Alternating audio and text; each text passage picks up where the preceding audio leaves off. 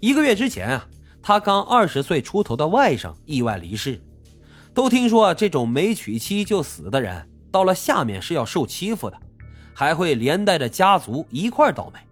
思来想去啊，舅舅苗太江总觉得不放心，在和姐姐姐夫商量了一下之后，家里就打算给这外甥娶个媳妇，也就是给他办个冥婚。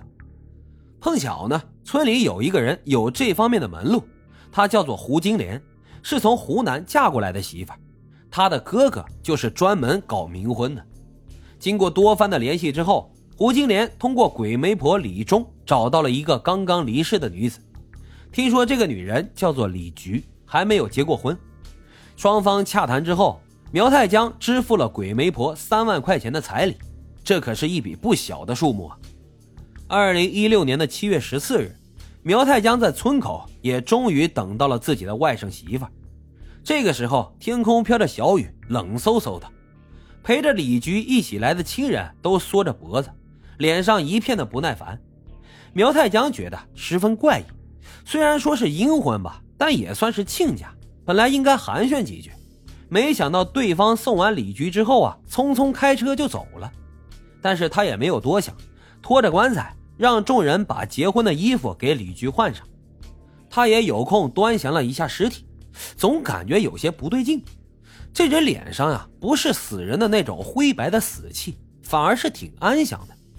天空又开始下起了大雨，大家呢也很着急。于是众人赶紧就订好棺材，支起了雨棚，留下老王一个人看管，其他人呢就退回到村里，等待着吉时一到再破土合葬。本来啊是天衣无缝的安排，没想到后来在老王这里居然出现了诈尸这样的纰漏。此时苗太江带着众人已经来到了新娘的棺材前，眼前的一幕让众人心惊肉跳。原本已经死去的李菊正坐在棺材里，双手乱舞。头发披散着，面色惨白。苗太江哆哆嗦嗦地问道：“你是人还是鬼？”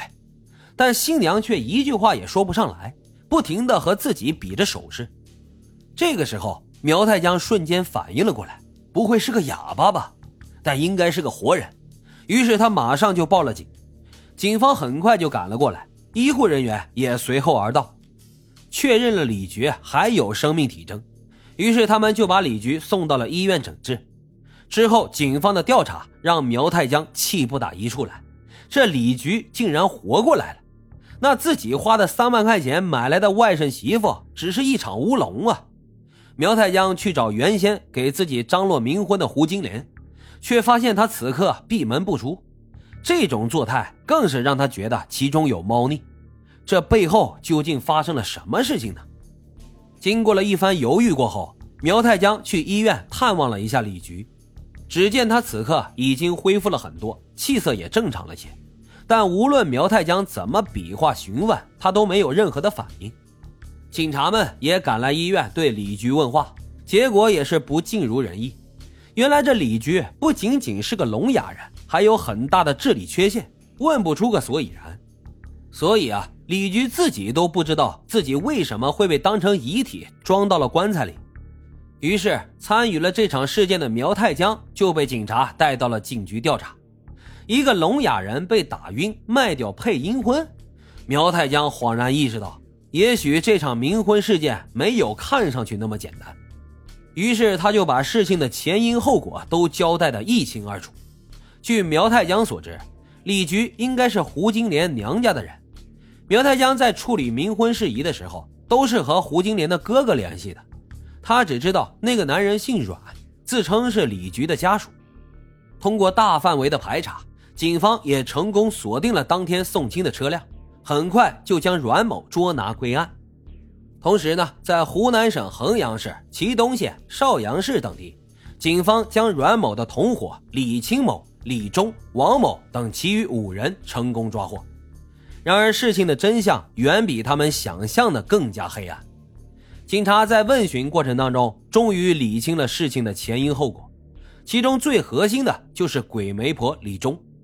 李忠今年六十五岁，专门靠这些流浪女子牟利。这些可怜的流浪女子则被李忠冷漠地当成了商品，悄悄开展了自己罪恶的计划。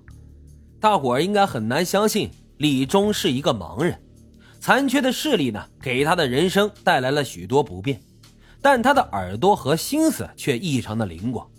由于重男轻女，村里男性居多，出于传宗接代的想法，家家呢都想给儿子配个媳妇儿。李忠在大街上搜寻这些流浪女子，自己呢作为盲人，会让他们天然的放松警惕。同为身体有缺陷的人。总会多出几分亲近感和信任感，自己呢再装成很友善温暖的样子，假意收留照顾他们，把他们骗回家。对李忠来说，这一环节跟进货的道理是一样的。